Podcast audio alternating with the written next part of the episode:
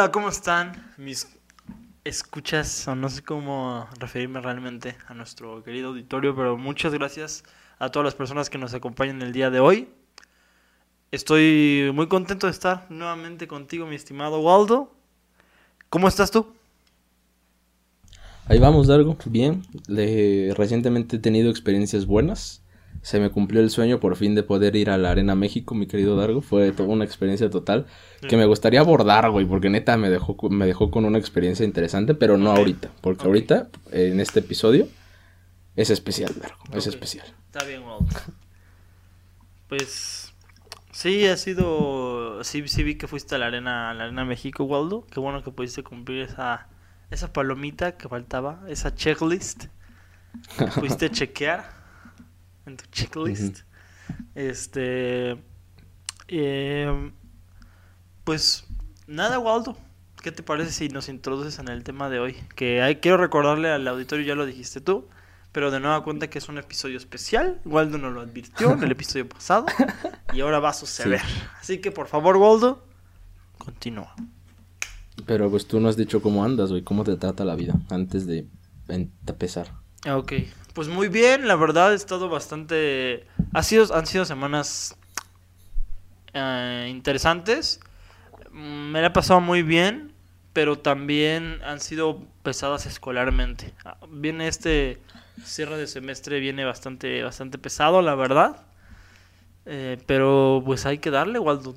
Sí, ha estado muy pesado, sobre todo por un profesor que la verdad yo considero que está loco. Podemos abordarlo si quieres en otro momento, pero... Pero bueno, Waldo. ¿Cuándo, ¿cuándo acabas el semestre? Eh, como el 20 de diciembre, el 15 de diciembre, algo así. Ah, te falta, güey. Sí, un poquito más de un mes. Pero la última Sí. semana es de... Es de como de, de choco- chocolate, por decirlo así, porque es como una semana que hacen al final de todos los semestres, que es de retroalimentación, entonces ya no son clases, entonces pues ya... Ya puedo Ujú. estar tomando la clase desde la playita, donde, donde yo quiera. Perfecto. Yo, yo acabo el 27 de noviembre por ahí, igual ya pronto, pero ah, lo pues peor, ya te güey, falta lo- nada. Sí, lo peor ya pasó, güey. O sea, fueron estas, Sí. esta semana pasada y la otra anterior. Esa fue la, Dios, fue, fue horrible, güey. Sí, fue Lo, terrible. lo imagino, Waldo, no, es que sí se pone horrible. Dan ganas Sí, de sí, sí. no haber nacido. Pero bueno, la semana pasada no hubo episodio, precisamente pues por problemas de tiempo entre los dos realmente. Y también tenemos un episodio próximo con un invitado especial que me entusiasma mucho la entrevista, por cierto. Bueno, la, la plática. ¿Quieres contar Pero pues es? ya, O después. Este. Es, es, es un cantante de una banda que está surgiendo. Apenas realmente tienen en su haber, creo que cuatro sencillos, tres. Es, o sea, es muy joven. Y me entusiasma precisamente porque es- son muy jóvenes. O sea, eh, hay mucho material que sacar, mucho material que obtener. Me interesa mucho la plática con, con René, se llama. Porque las letras en particular que construye me, me encantan, me gustaron mucho. Y tiene por ahí ciertos estilos que, que, que me gustan también, que me agradan. Pero, pero bueno, dejémoslo para empezar con este capítulo porque realmente no me di nunca los tiempos de algo. Pero yo creo que si sale mal esto, hasta pueden ser dos capítulos. Digo, si sale mal por, por el, el tiempo, ¿no? Pero si disfrutan del contenido, pues saldrá bien. Dale, perfecto, Waldo. Ok. Te voy a leer la introducción de, como tal de- del trabajo Ok, para que sepamos las reglas de las canchas y en qué cancha estamos jugando, Dargo. perfecto. Y pues recuerda, in- tú puedes eh, interferir cuando quieras, güey. Paramos cuando quieras si quieres decir algo. Ok. Entonces, pues empecemos. Ok, Waldo. El siguiente trabajo de investigación, Dargo, tiene como objetivo exponer el proceso de formación de Diego Armando Maradona como ídolo máximo en Argentina y entender el porqué de este fenómeno de acuerdo con dos puntos importantes que están relacionados con el temario de la escuela, que son eh, la globalización y la dictadura militar de 1976 en Argentina. La investigación está dividida en tres capítulos. El primero, la, la idolatría, ideología y formación de identidad de un pueblo. Aborda tres puntos claves para entender cómo se forma un ídolo y lo necesario para que se consolide. Está dividido en tres subtemas que aborda la identidad, la ideología y la idolatría, describiendo cómo distintos autores entienden y desarrollan el concepto para facilitar una conclusión. El segundo capítulo eh, lleva por nombre La dictadura que preparó el escenario y profundiza en el contexto histórico anterior a la llegada de, a la llegada de Maradona al ojo público, un elemento importante que ofrece una ambientación del sector político, económico y social de la época que permitió dar paso a la creación de un ídolo. Y por último, Consolidación de Maradona, explica las relaciones existentes entre las teorías de los autores abordadas en el primer capítulo con el contexto histórico revisando, revisado en el segundo capítulo para encontrar un sentido al fenómeno. En su mayoría, las fuentes eh, usadas fueron ciertas teorías filosóficas y sociológicas de tres autores en particular, Francis Bacon, Althusser y Weber. Selecciona estos autores porque fueron principales exponentes de varios puntos importantes a abordar en la investigación. Y esa fue, esa fue la introducción, Drago. ¿Opiniones? ¿Premisas? Eh, no, pues no, está, aún es muy poca información para hablar. Está interesante, eh, me, despertó atención, pero quiero saber más, Waldo. Ok, vamos a averiguar más, Dargo. Y todos Nexus Livers.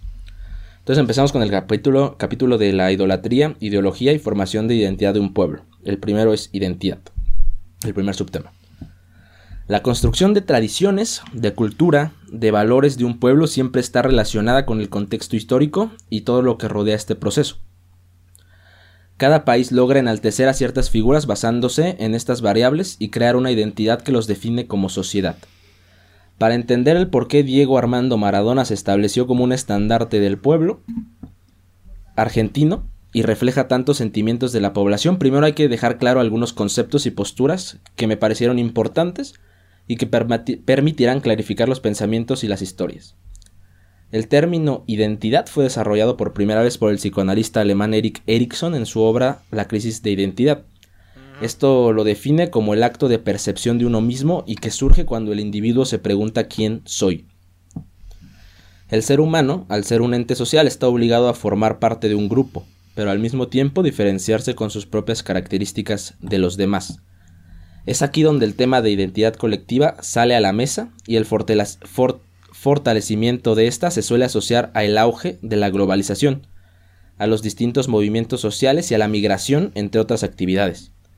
Con un enfoque antropológico, la identidad colectiva es definida por Judith Friedlander y George DeVos como un conjunto de propiedades y atributos característicos de un grupo construido por un contexto histórico particular apoyado por un proceso de interacción donde los sujetos reelaboran los elementos culturales de un grupo.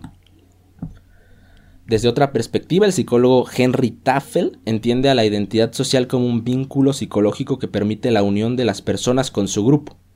Para lograr esta formación, el individuo debe de percibir que pertenece a un grupo, ser consciente de los prejuicios que se generan sobre su persona por la pertenencia a este grupo y sentir afecto al grupo que pertenece.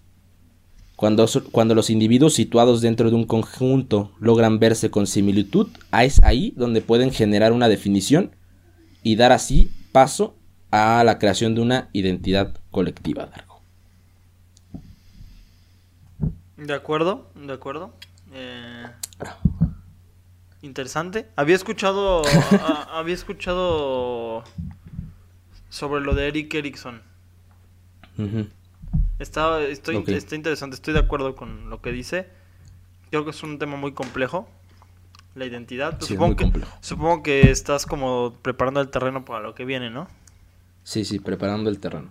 Igual, igual esta es una investigación de un güey de tercer semestre de universidad. Entonces, también si llega aquí a un sociólogo y me dice, eh, esa no es una tesis correcta, Puede ser, güey, puede ser, porque, porque pues es un trabajo escolar. O sea, tampoco estoy diciendo, ah, soy el experto y ya comprendí a Maradona completamente. Ajá. Pero bueno, ese fue el primer subtema que se llama idolatría.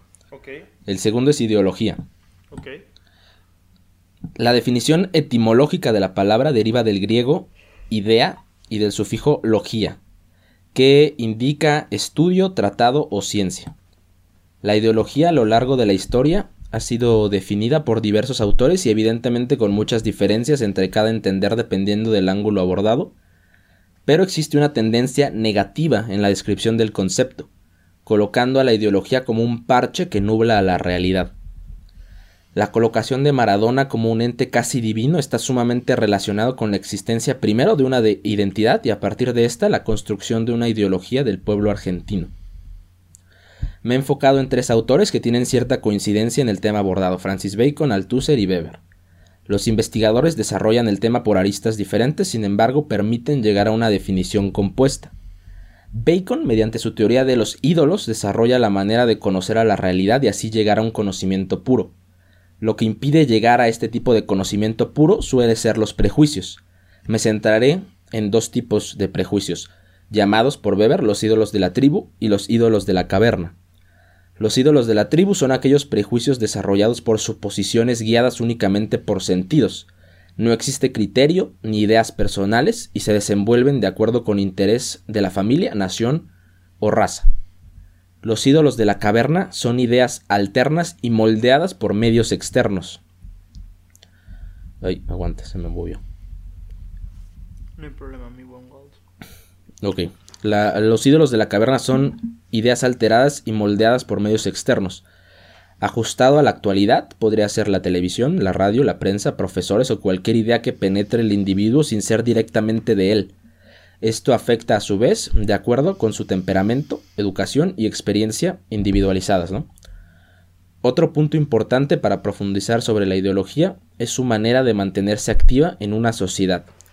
Esto, lo desarrolla Luis Althusser en una de sus máximas aportaciones en su obra titulada Ideología y aparatos ideológicos del Estado. Althusser define a la ideología como aquello que une de forma imaginaria y subjetiva al sujeto con sus condiciones materiales de existencia, es decir, explica o justifica el por qué se vive como se vive. La ideología eh, es una manera de mantener vivo un sistema a partir del convencimiento por parte de las clases bajas apoyado por los aparatos ideológicos del Estado, que son la familia, la escuela, los medios de comunicación, la ciencia, el arte, los partidos políticos, la religión, entre muchos otros. A través de los líderes de opinión se establece y se reproduce una ideología dominante. Es así como el sujeto es dominado por su cosmovisión del mundo, en supuesta libertad, pero regulado por los aparatos que plantea Althusser. Ese es lo, el subtema de la ideología, Darjo.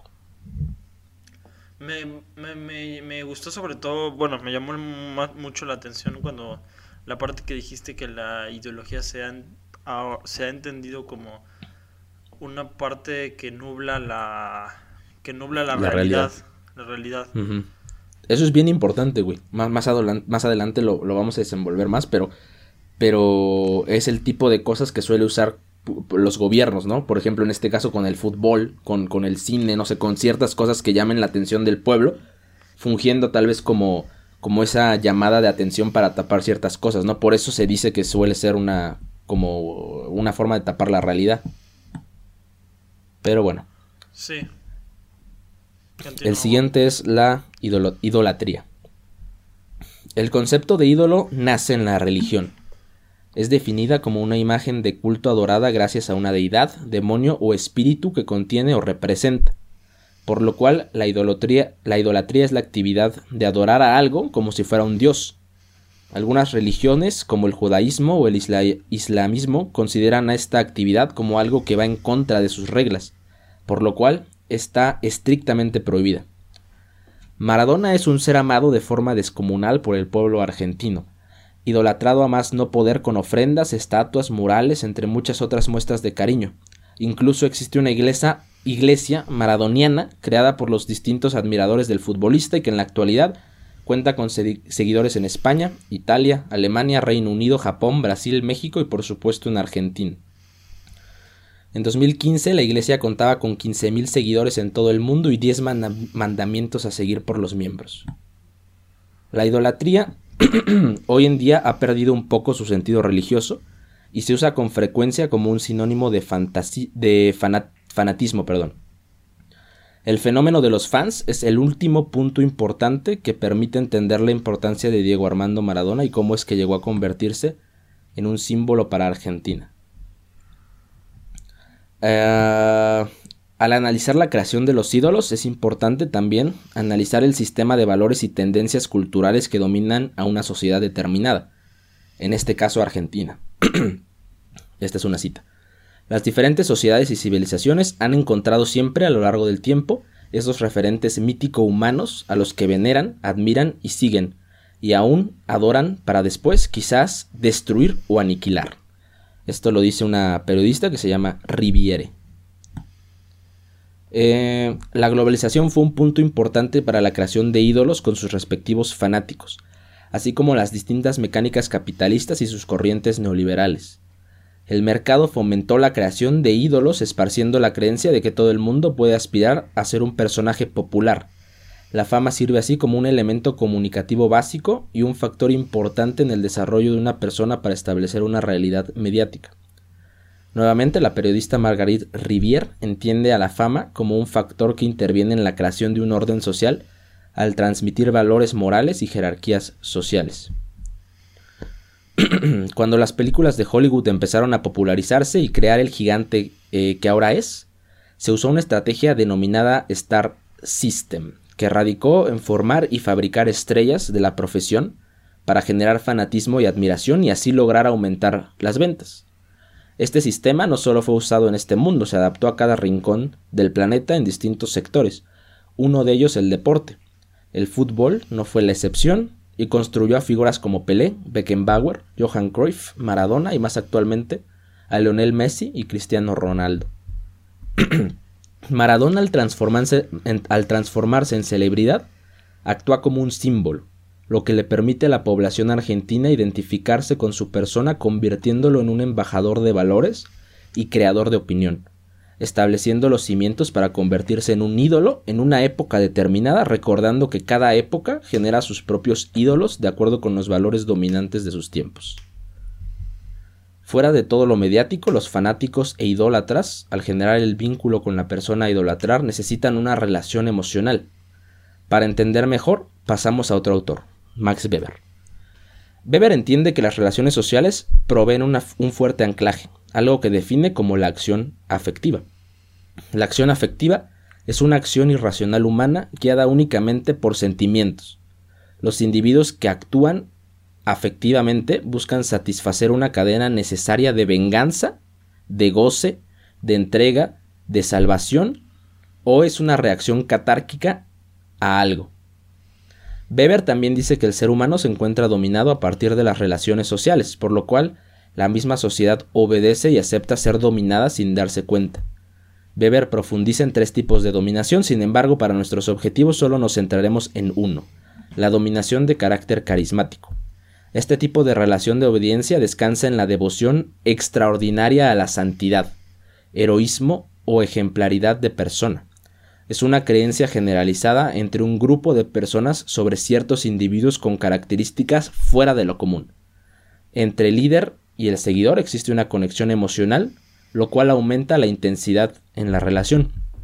Esto es de suma importancia para entender el fenómeno de Maradona y el por qué la sociedad argentina estableció un vínculo sentimental extremadamente fuerte hacia el futbolista.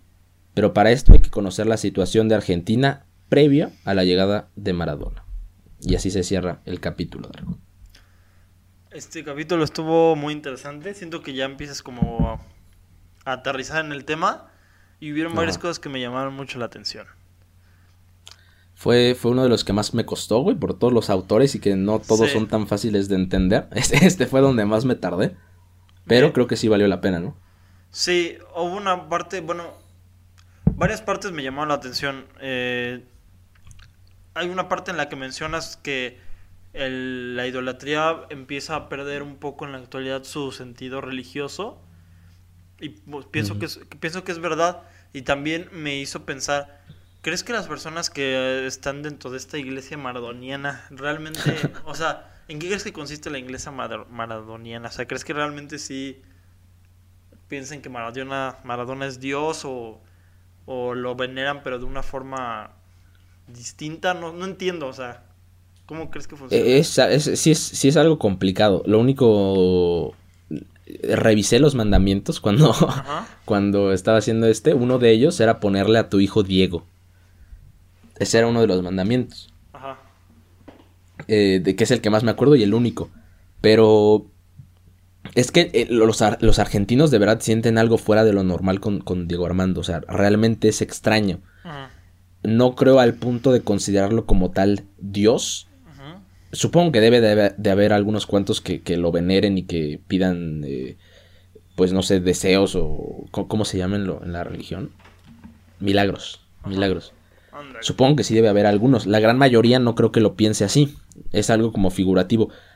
Pero no dudo que sí exista algunas personas que, que lo tomen realmente como un ser divino bastante interesante, Waldo. Es que yo siento, ¿sabes? O sea, yo siento que sí está ese fanatismo que te ciega hasta cierto punto, pero también siento que sí está distinto, o sea, sí está difícil ver que un, un ser humano, que pues sabemos todos los errores que cometió, digo, Armando, que se drogaba, todo eso, o sea, que verlo como un dios, sí lo veo complicado, pero pues sí lo creo que también que pueda pasar. También otra cosa que me llamó mucho la atención fue lo de las, los tipos de dominación, también lo había escuchado este de Weber y siento que queda muy, o sea, justo siento que acertaste en eso, porque es dominación carismática, o sea, Ajá. El, que es el carisma lo que te hace seguir a este ídolo en este caso. Ok, perfecto, Entonces, ahora pasamos a algo también interesante. La dictadura que preparó el escenario. Con los conceptos claros podemos avanzar a entender como tal el suceso maradoniano, relacionándolo con toda la teoría expuesta en los capítulos anteriores. Argentina históricamente ha sido un pueblo que ha pasado por mucho sufrimiento, mucho dolor, mucha represión y mucha violencia. En su historia ha vivido nada más y nada menos que seis dictaduras militares de 1930 a 32, dictadura de José Félix Uriburu, del 43 al 46, dictadura de la autodenominación Revolución del 43, del 55 al 58, dictadura de la Revolución Libertadora, del 62 al 63, dictadura de José María Guido, del 66 al 70, dictadura de Juan Carlos Ojganía, y del 76 al 83 la dictadura cívico-militar del proceso de reorganización nacional. si bien todas estas son importantes para la situación emocional de los argentinos, la dictadura del proceso de reorganización nacional fue la más reciente, una de las más violentas y la más cercana al nacimiento de la figura de Maradona, por lo cual es la más importante para el tema abordado. El 24 de marzo de 1976, el gobierno constitucional de la, de la presidenta María Estela Martínez de Perón fue derrocado mediante un golpe de Estado cívico-militar, estableciendo un régimen terrorismo, de terrorismo de Estado liderado por una junta militar dirigida por Jorge Rafael Videla. Este régimen autoritario fue apoyado y respaldado por el gobierno de Estados Unidos, siguiendo con el Plan Cóndor este plan fue una campaña de represión política y terrorismo de Estado dirigido por el mismo Estados Unidos, que proporcionó planificación, coordinación, formación sobre la tortura, apoyo técnico y suministró ayuda militar durante las administraciones de Vines Johnson, Nixon, Ford, Carter y Reagan. El plan se creó a partir de la doctrina de la seguridad nacional, promoviendo las dictaduras con el objetivo de suprimir a la izquierda política e impulsar un nuevo modelo económico que garantizaba beneficios a los sectores más conservadores y con mayores recursos materiales. La dictadura finalizó con la desaparición forzada de más eh, la dictadura finalizó con la, la desaparición forzada de más de 30.000 personas, torturas y ejecuciones. Cuando la dictadura ya estaba instalada, esto es bien interesante, güey. Cuando la dictadura ya estaba instalada, se dio una prioridad importante a la organización de la Copa del Mundo Argentina 78, buscando recibir apoyo internacional y encubrir con la Copa del Mundo las violaciones masivas de derechos humanos. Joao Havelang, presidente de ese momento de la Federación Internacional de Fútbol Asociación, la FIFA, fue sospechoso de recibir sobornos del gobierno argentino, además de una relación sospechosa con Carlos Alberto Lacoste, encargado de la organización del Mundial en el país sudamericano y quien luego se convirtió, extrañamente, Dardo, en el vicepresidente de la FIFA. Ándale. El resto del mundo vio a la FIFA y al gobierno de Argentina con malos ojos. Varios países se negaron a participar en el Mundial y hasta se crearon ciertos organismos para cancelar la justa, como el Comité de Boicot contra el Mundial de Fútbol en Argentina, el COBA, liderado por el periodista francés Francois Guesse. El gobierno dictatorial desde un principio planeó la realización del mundial, del mundial para cubrir todos los sucesos horribles vividos en el país y causar una distracción en su misma población y en el mundo entero. El último partido de clasificación del torneo vio enfrentarse a Argentina y a Perú. El ganador avanzaba a la final. La FIFA ayudó a la selección albiazul. ¿Un mundial de, del 68? 76. ¿76? Ajá, Argentina 76. Ya estaba instalada. Ah, ok. 78, perdón, Argentina 78. Ya estaba instalada la, la dictadura. Ok. Todavía Diego Armando, el Diego todavía no figuraba. Ajá. Pero pues sí es como su predecesor, ¿no? Ok. Entonces, eh, el último partido de la clasificación del torneo vio enfrentarse a Argentina y a Perú. El ganador avanzaba a la final. La FIFA ayudó a la selección albiazul, albiazul para facilitar su clasificación a la final y además se cree que la selección peruana fue amenazada o sobornada para dejarse perder el partido por una diferencia abultada. El encuentro eh, terminó 6 a 0 a favor de Argentina y en la final se coronó como campeón mundial del fútbol al vencer a Brasil. El 76 el pueblo fue la Copa del Mundo en Argentina, entonces. 78, 78. 78, perdón. Ajá. Sí. El pueblo argentino disfrutó el show y se logró distraer, aunque sea por un pequeño momento. Sin embargo, la mala situación en el país continuaba y era imposible de ignorar.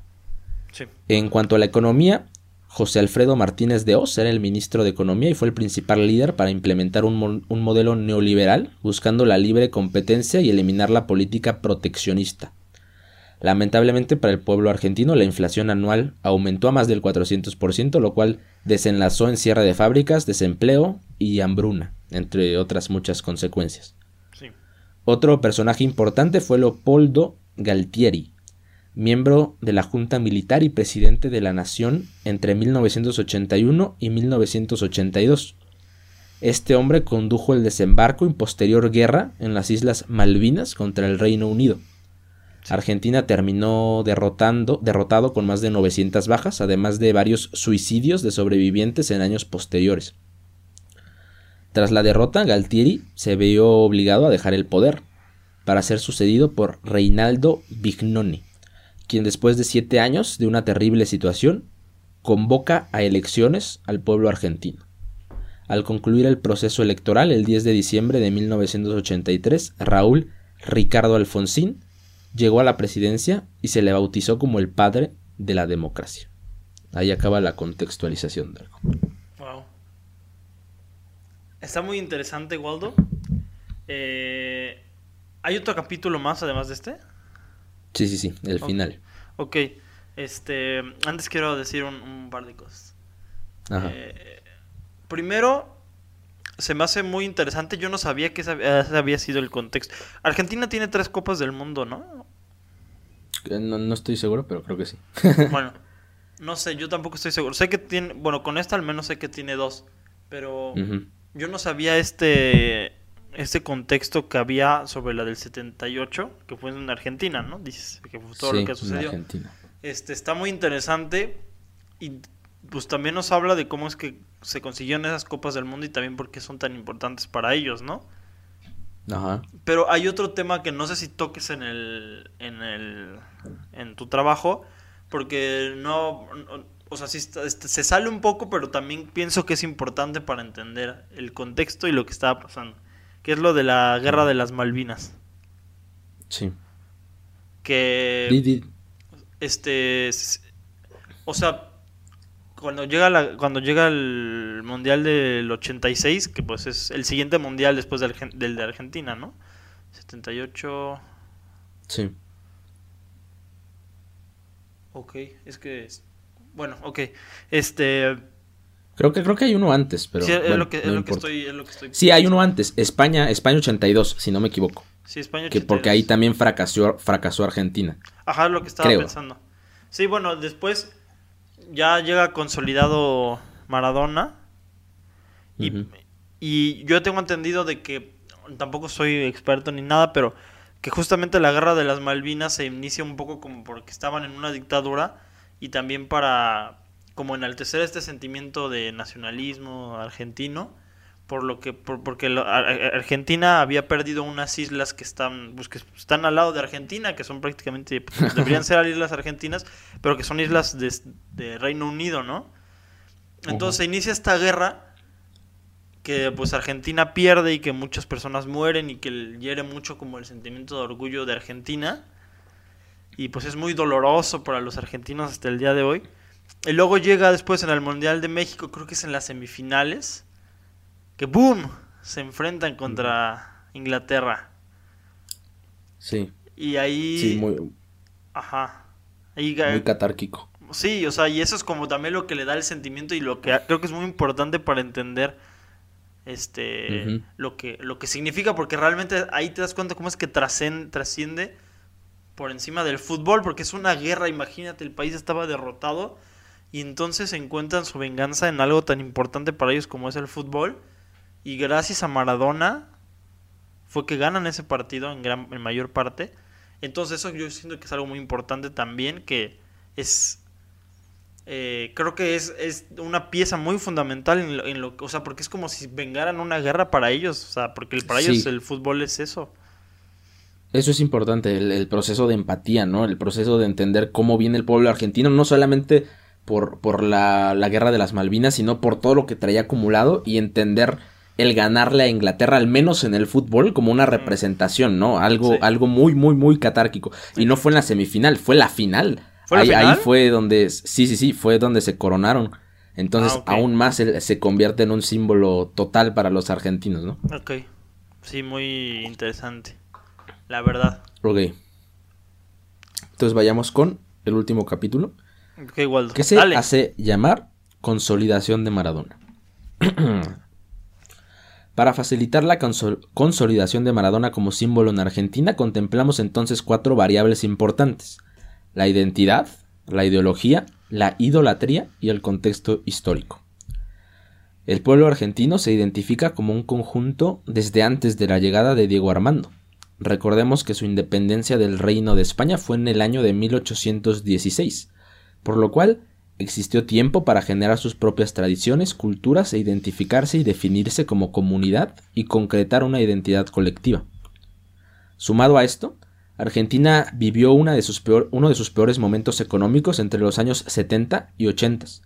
La mayoría de la población vivía en una pobreza preocupante. En 1974 la pobreza alcanzó el 4.6% de los hogares, pero esta porción de los hogares no podía adquirir el 45% de la canasta básica. En 1982 el 21.5% de los hogares eran pobres. La brecha de pobreza igual creció de 2.0 de 2.02% al 6.86%, eh, un avance considerable. Argentina vivía no solamente una crisis dictatorial que trataba a la mayoría de forma violenta y represiva, también gran parte de la población vivía en pobreza, se sabían iguales, desarrollaron aún más una identidad colectiva. La sociedad se encontraba en un estado eh, afectivo alto, todo lo vivido durante la dictadura los llevó a estar abiertos a una relación afectiva con una especie de salvador. Recordemos que Weber especifica que los individuos que actúan de acuerdo con las emociones buscan satisfacer una cadena de venganza, de goce, de salvación, ser dominados por esta relación, desembocar todos sus sentimientos sobre un individuo extraordinario, heroico. Aquí es donde entra Maradona y la relación con la frase cada época hace a sus ídolos. Maradona debutó en el fútbol profesional argentino en 1976 con el Argentinos Juniors, a los 16 años. En 1979, el jugador deslumbró al país al ganar la Copa Mundial Sub-20 en Japón, poniendo plena atención en su persona para el próximo Mundial de Selecciones Mayores, Argentina 78. Sin embargo, no fue convocado. Dentro del país sudamericano, Diego continuaba llamando la atención. En 1981 llegó al Boca Juniors, un equipo importantísimo en Argentina con mucha tradición, alcance y triunfos. Su paso aquí le fue suficiente para viajar a Europa y pasar al Barcelona, equipo con el que militó hasta 1984 para después dar el salto al Napoli, lugar donde Diego se establecería no solo como fenómeno nacional argentino, sino como fenómeno mundial. El inicio del auge futbolístico de Maradona en 1984 solo fue un año después de que la dictadura en Argentina llegara a su fin. El desgaste social, político y económico eran evidentes. El pueblo argentino apenas se encontraba analizando y procesando todo lo que se sobrevivió. Existió un claro agotamiento mental. Argentina empezó a notar una mejoría en su situación económica hasta el año 1986, siguiendo al pie de la letra el Plan Austral, un programa de estabilización monetaria. La proporción de hogares pobres se redujo, al igual que la brecha de pobreza. Lamentablemente, en 1988 un rebrote, un rebrote inflacionario forzó a crear un nuevo plan. Sin embargo, no logró evitar la hiperinflación entre 1989 y 1990. Todo lo vivido en la dictadura terminó impactando de forma grave al país, aun cuando ya hubiera acabado y dejando consecuencias que hasta nuestros días están vigentes. La situación aún sin dictadura continuaba siendo mala y el pueblo continuaba dolido. Más de 500 eh, excombatientes de la guerra de las Malvinas, este dato está fuerte, ¿eh? más de 500 excombatientes, ay güey, aguanta. Sí. Ahí está. Más de 500 excombatientes de la Guerra de las Malvinas se suicidaron entre abril y junio de 1982, algo más que demuestra el trauma que la sociedad argentina seguía eh, manteniendo. La pasión por el fútbol siempre ha sido alta en Argentina, una especie de manta que nubla a la realidad apoyada por el mismo gobierno, instituciones, medios de comunicaciones y familias. Aquí entra el concepto de ideología. Ideas alteradas y moldeadas por los distintos medios y líderes de opinión empezaron a formar y consolidar a Maradona, y a establecerlo como algo inhumano. Apodos como Dios o el pibe de oro, creados por la prensa, empezaron a esparcirse y forjar al ídolo. Retomemos definiciones pasadas. La ideología es una manera de mantener vivo a un sistema a partir de convencimiento por parte de las clases bajas. Clases bajas que vivían el fútbol con más intensidad por ser la única vía de escape de la mala situación argentina sumándole que existía una gran cantidad de pobreza, como se mencionó con anterioridad. El gobierno argentino siempre entendió al fútbol como una forma de cubrir lo malo o lo triste, como lo vivido en el Mundial del 78 o como el apoyo para construir a Maradona como único ídolo del país en momentos difíciles. Maradona igual contribuyó para convertirse en ídolo, evidentemente sus actuaciones en el fútbol siempre lo respaldaron y permitió acelerar su crecimiento y su relación con el pueblo de Argentina para algo más importante, pero algo más importante es que el amor del pueblo a Maradona y de Maradona al pueblo era recíproco. La identidad que la comunidad construyó de igual forma involucró a Maradona, lo que permitió esta relación mutua. La final del Mundial México 86, 86 vio enfrentarse Inglaterra y Argentina, algo muy representativo por la guerra de las Malvinas para el pueblo argentino, que tomó la victoria como una cura por las heridas del encuentro, por las muertes.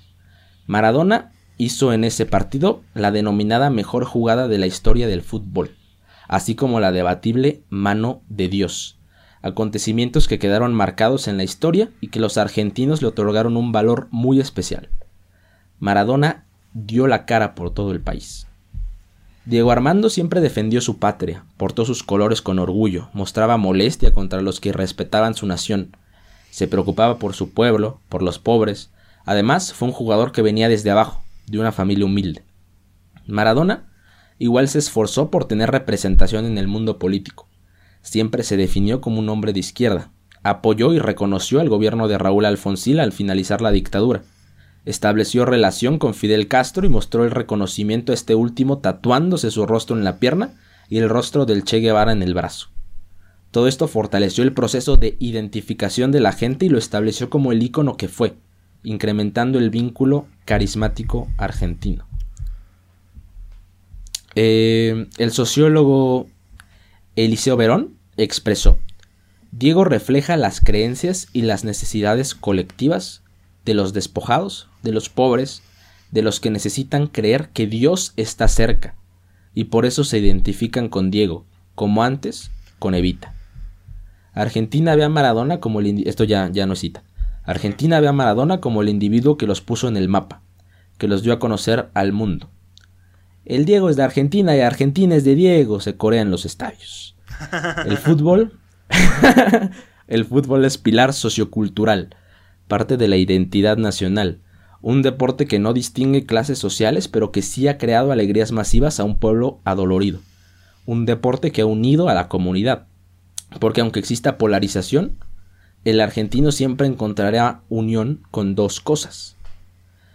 Con la selección argentina y con Diego Armando Maradona. Su muerte dejó un país desconcertado.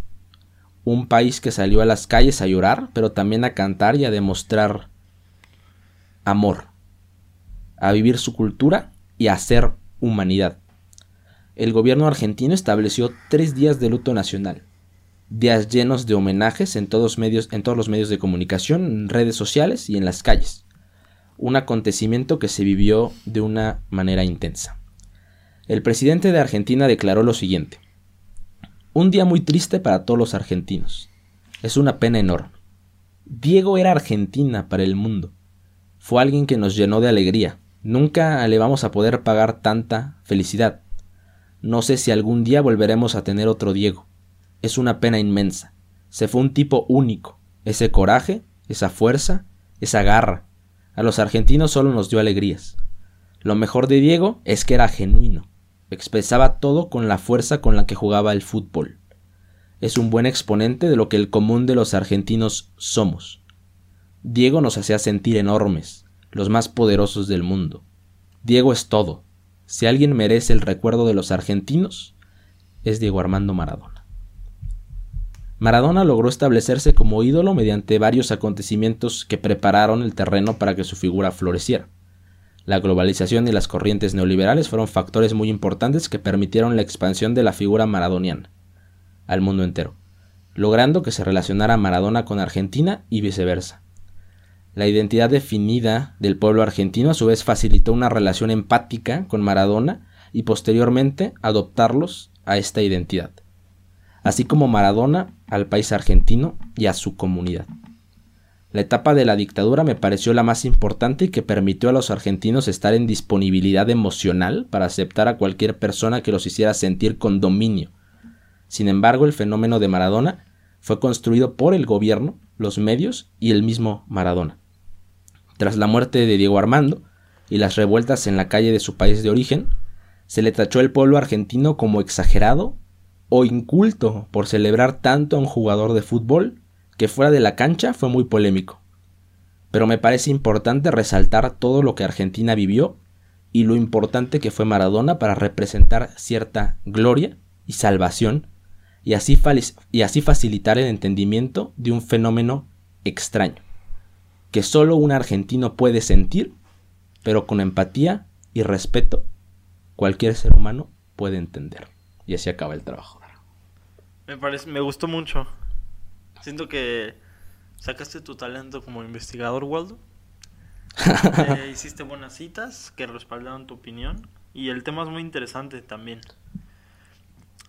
Eh, estoy de acuerdo contigo. Siento que es imposible entender esto sin el contexto que tiene detrás. O sea, igual si tú no si tú eres un canadiense que le gusta jugar al hockey, pues jamás vas a entender esto, ¿no? O sea, es en primer lugar... Algo contra los canadienses, güey. No. Desde el capítulo pasado. No, no, no, no. es porque porque pues es un deporte muy muy distinto al fútbol, ¿no? Pero si tú tienes un, o sea, si, si tú conoces el contexto que hay detrás, si tú eres fan del fútbol, eh, si sabes la historia que pasó Argentina, que y lo que está detrás de esa figura, pues sí puedes entender lo que pasó y, no es necesariamente que, que, sientas lo mismo, pero pues al menos puedes entender por qué otras personas lo sienten de esa manera, ¿no? Ajá, eso es, eso es lo importante, la empatía. Cuando, cuando murió, cuando murió el Diego, también hablamos del Diego aquí en el podcast, rápidamente, no sé si te acuerdas. Sí, sí, sí me acuerdo. Y, y debatimos precisamente eso de, de qué hace a alguien llorar por, por la muerte de un famoso. Y, desde ahí yo traigo la espina porque se hizo mucha bulla cuando se murió Diego. Muchas, muchos comentarios que decían, no, ¿por qué le lloran a, a un jugador de fútbol? Un jugador que fue machista, un jugador que fue eh, drogadicto, un jugador con mucha polémica fuera de la cancha.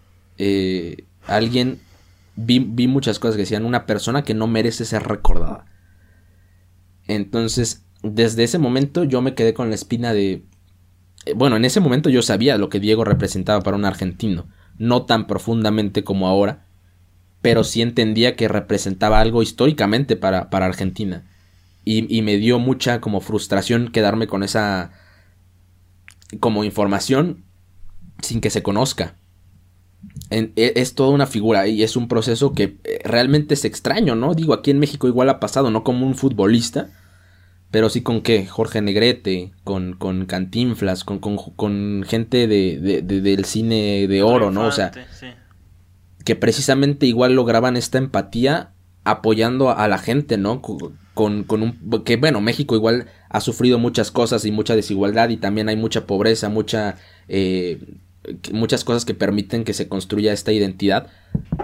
Eh, pero, pero caemos a lo mismo, ¿no? Si, si, si la figura representativa, si el ídolo hace sentir a los demás como poderosos, como dominantes, por lo menos en algo, se va a establecer cierto vínculo y va a terminar siendo representante para, para cada comunidad. Y es el caso que hizo Diego Armando. Lo más claro creo que es con el ejemplo de, de lo de las Islas Malvinas, ¿no?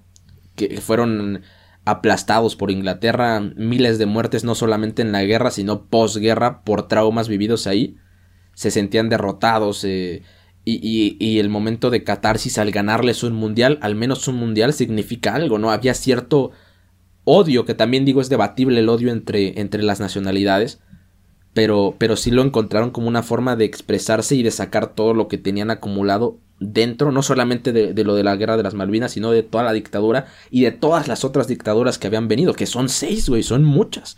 Entonces, sí entiendo el, el como esta misma disposición emocional del pueblo a entregarse a alguien que se sienta como salvador, ¿no? Entonces, e, es, algo interesante, güey, pero sí, de ahí nace mis ganas de hacer esta investigación.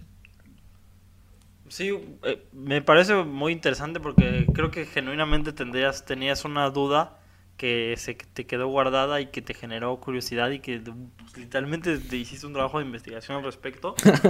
Eh, me parece muy bien y sí, estoy completamente de acuerdo contigo.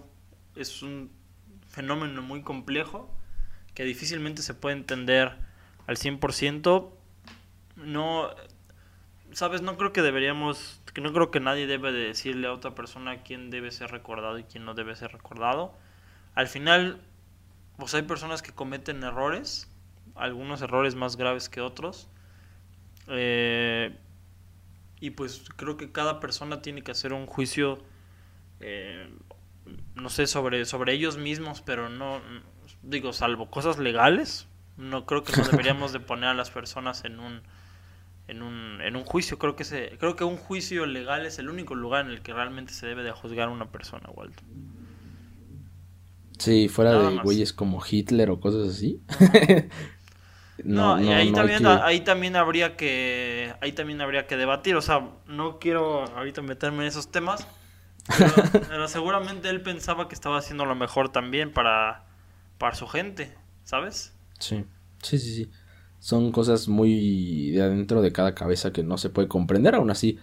Eh, es cierto que se puede juzgar muchas veces. Digo, lo de Hitler eh, es algo que ahorita no tiene nada que ver, pero comparado con lo que fue, con lo que estamos hablando, ¿no? Sí. Pero, pero... Aparte me encanta que siempre es el mismo ejemplo de Hitler, ¿no? Cuando quieres hablar de alguien malo. es que, güey, era malo.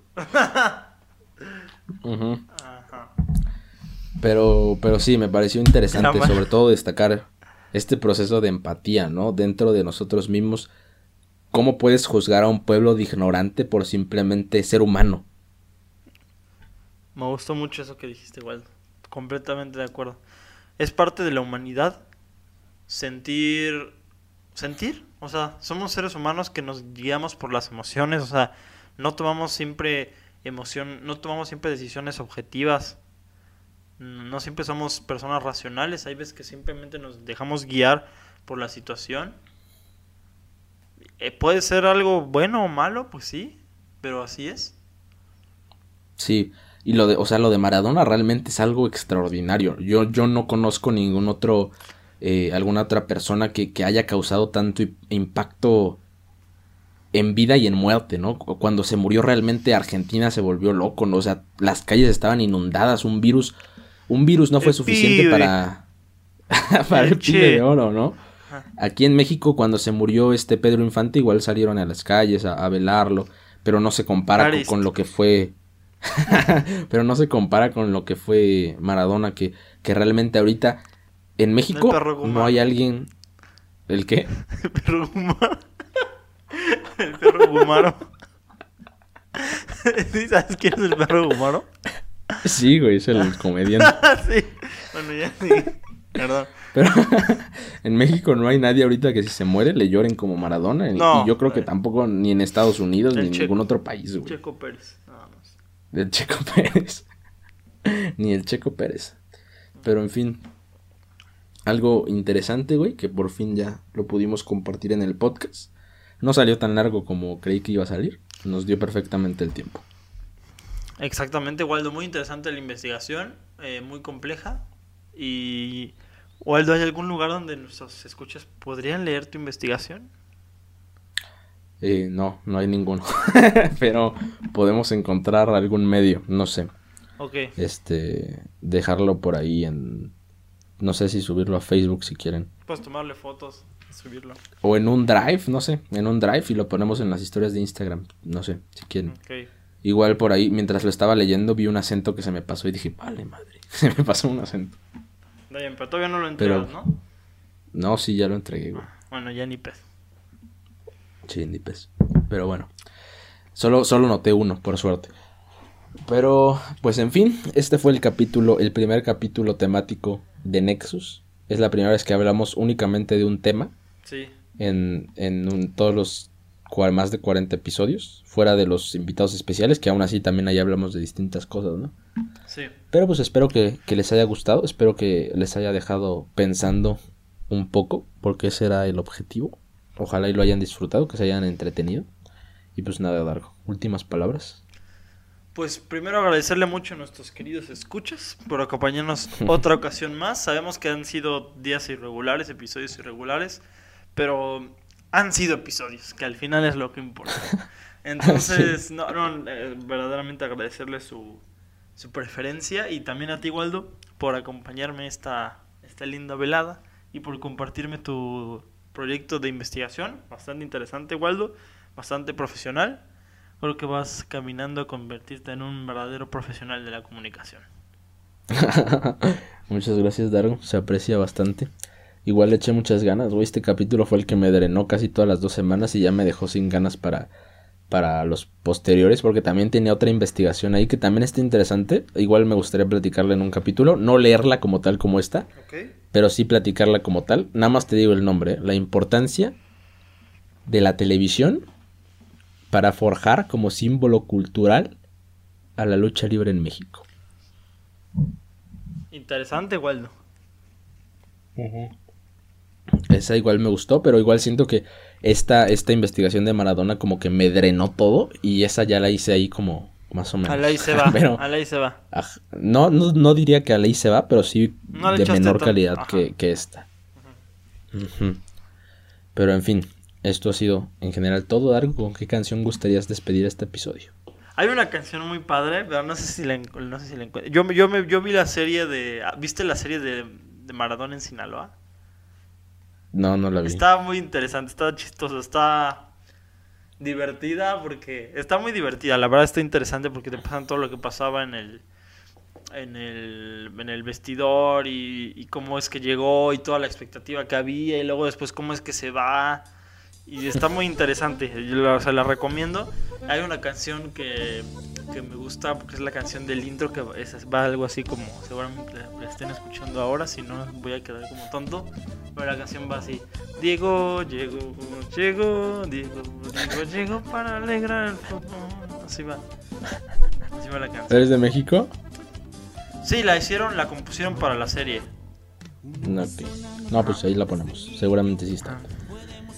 Y pues entonces están escuchando la intro de, de Diego en Dorados, en Sinaloa. Que por cierto también Amazon Prime acaba de sacar una serie biográfica de Ah, Diego es, es lo que vi, es lo que vi, es lo que estaba viendo justamente. Y escuché que es muy buena, escuché, estaba de reojo, este, vi que estaban haciendo una crítica y dijeron que era una serie muy buena. No sé la verdad, si sea verdad, pero escuché eso. pues yo, yo solo he visto trailers, pero sí es algo que se me antoja ver, entonces próximamente la andaré viendo. Pero pues nada, entonces nos, nos despedimos. Reitero, espero que les haya gustado. El próximo episodio va a ser episodio con invitados, señores, así que estén atentos. También, al, por cierto, al clip de Sean Mendes le fue muy bien, ¿eh? ¿Sí? Sí, le fue muy bien, güey. No, man, he visto, qué bueno, qué bueno. Este, pero pues en fin, Es que llama la atención, llama la atención. yo te dije, güey, yo tengo visión, güey. Sí, sí la tiene. Pero bueno, nos vemos la próxima semana con el episodio especial con nuestro querido René. Así que, adiós. Hasta luego.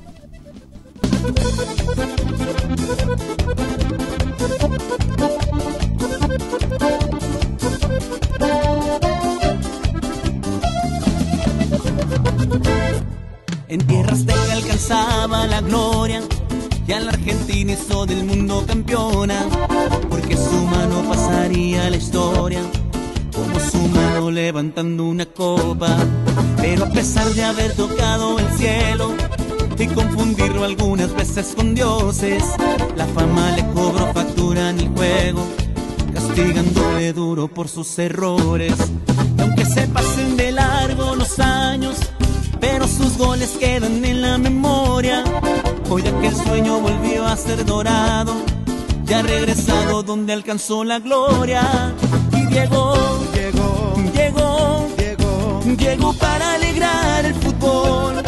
Y llegó, llegó, llegó, llegó, llegó para cambiar el fútbol. Y Diego Maradona llegó, y Diego Maradona llegó, y Diego Maradona llegó.